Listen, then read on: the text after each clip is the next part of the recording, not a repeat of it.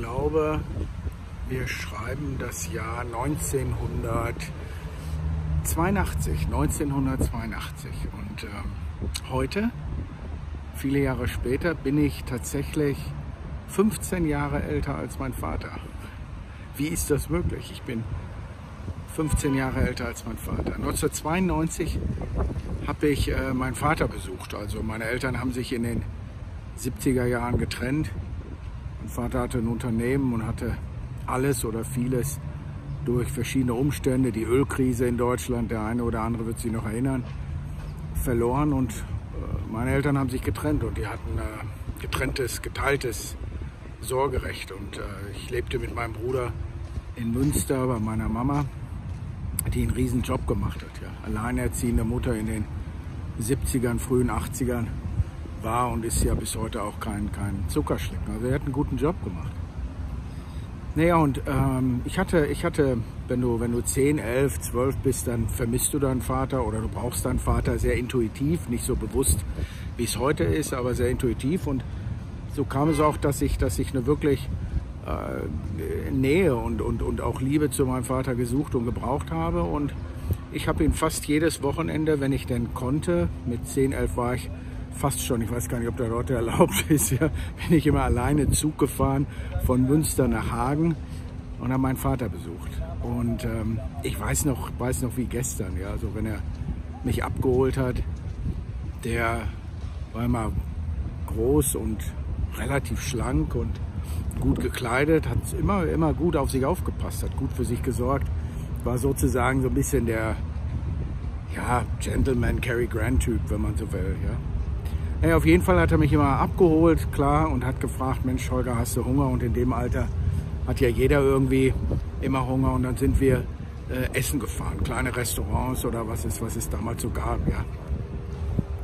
Und ich kann mich noch sehr, sehr genau daran erinnern, dass er immer, er hat immer eine Suppe gegessen. Und ich durfte mir aussuchen, was ich wollte. Ich habe immer Schnitzel gegessen, weil das äh, ist bis heute so mein deutsches Lieblings, fast Leibgericht. Also habe ich Schnitzel gegessen mit Pommes und meistens irgendwie eine Beilage. Und ich habe ihn dann immer, wenn er neben mir saß, meistens saß er neben mir oder ich habe ihn immer aus den Augenwinkeln beobachtet und er hat dann seine Suppe so gelöffelt.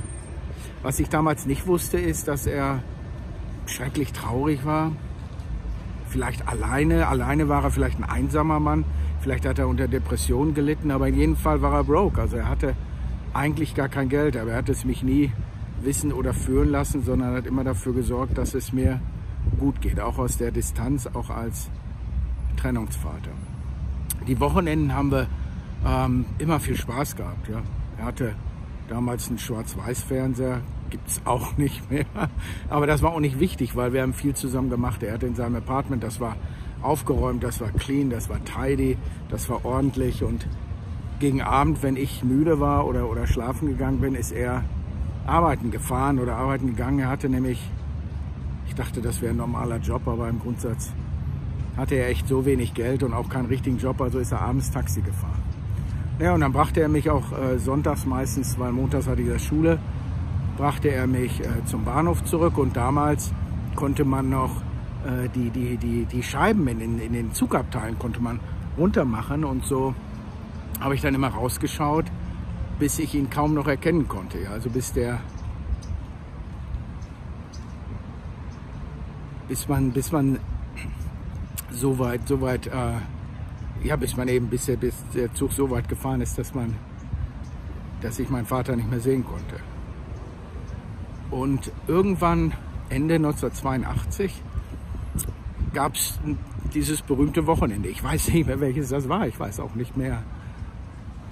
Leider weiß ich es nicht mehr, obwohl ich mich versuchte, versuche 30 Jahre daran zu erinnern. Leider weiß ich nicht mehr, was er an diesem äh, Wochenende zu mir gesagt hat. Denn im Januar 1983 kam die Nachricht, dass er sich das Leben genommen hat, dass er sich umgebracht hat. Und, und deswegen bin ich jetzt 15 Jahre älter als mein Vater ist dir, ähm, gute Menschen tun gute Dinge. Und ich, mein Purpose, mein, mein, mein, mein, mein Sinn in meinem Leben ist, ist ich, ich, ich will ein guter Mensch sein. Ich will Gutes teilen. Ich will vor allen Dingen, dass es meinem Sohn gut geht, dass es meiner Familie gut geht. Ich möchte äh, immer, dass mein Sohn sich das, es aus, das Essen aussuchen kann, was er sich wünscht. Ich möchte, dass es ihm gut geht. Ich möchte, dass es dir gut geht. Ich finde Erfüllung darin, wenn es dir gut geht, wenn es anderen Menschen gut geht. Und ich verstehe nicht, ich, ich, ich verstehe bis heute nicht, warum, warum Menschen streiten, warum sie, warum sie, was es da für einen Grund gibt, warum man böse aufeinander ist, warum man sich Leid zufügt, warum Neid, Gier, Missgunst, all diese Dinge immer so viel wichtiger sind, als einfach etwas Gutes zu tun. Weißt Wissenschaft sagt, wir, wir haben Zellen, äh, äh, wir, unsere Zellen haben Zellgedächtnis. Und wenn das wirklich stimmt, dann äh, können wir doch ganz sicher unsere Zellen nicht nur selbst programmieren, sondern indem wir auch anderen etwas Gutes tun, vielleicht sogar den einen oder anderen retten. Nicht nur den Tag, sondern wirklich retten.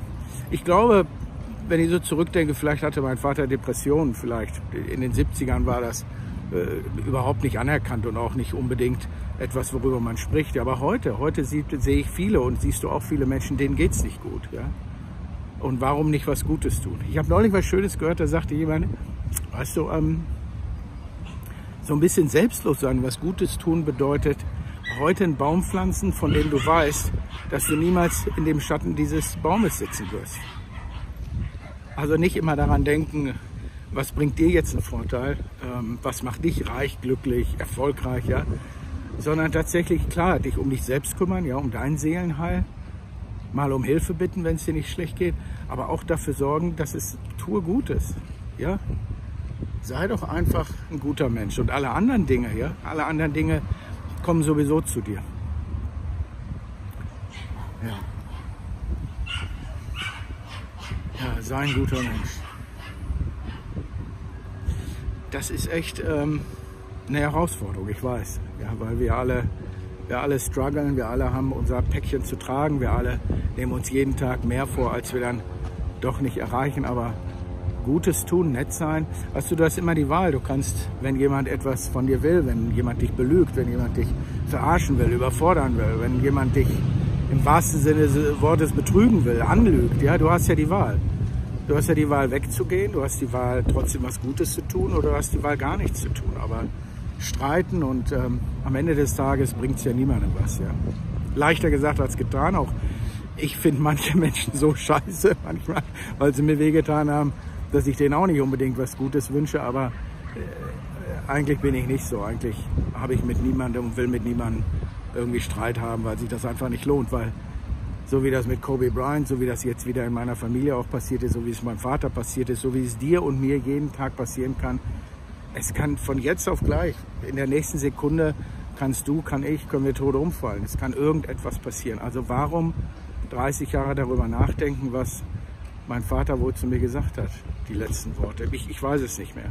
Aber ich weiß, dass ich alle Menschen, die ich mag, dass ich, wenn ich mich von ihnen trenne, dass ich mich im Guten trenne und dass ich mich mit gutem und reinem Gewissen und mit guten und hoffentlich auch lieben Worten verabschiede. Also in diesem Sinne, keep your circle healthy, passt auf euch auf, tut Gutes, ja, pflanzt einen Baum, seid nett zueinander und ich denke an euch.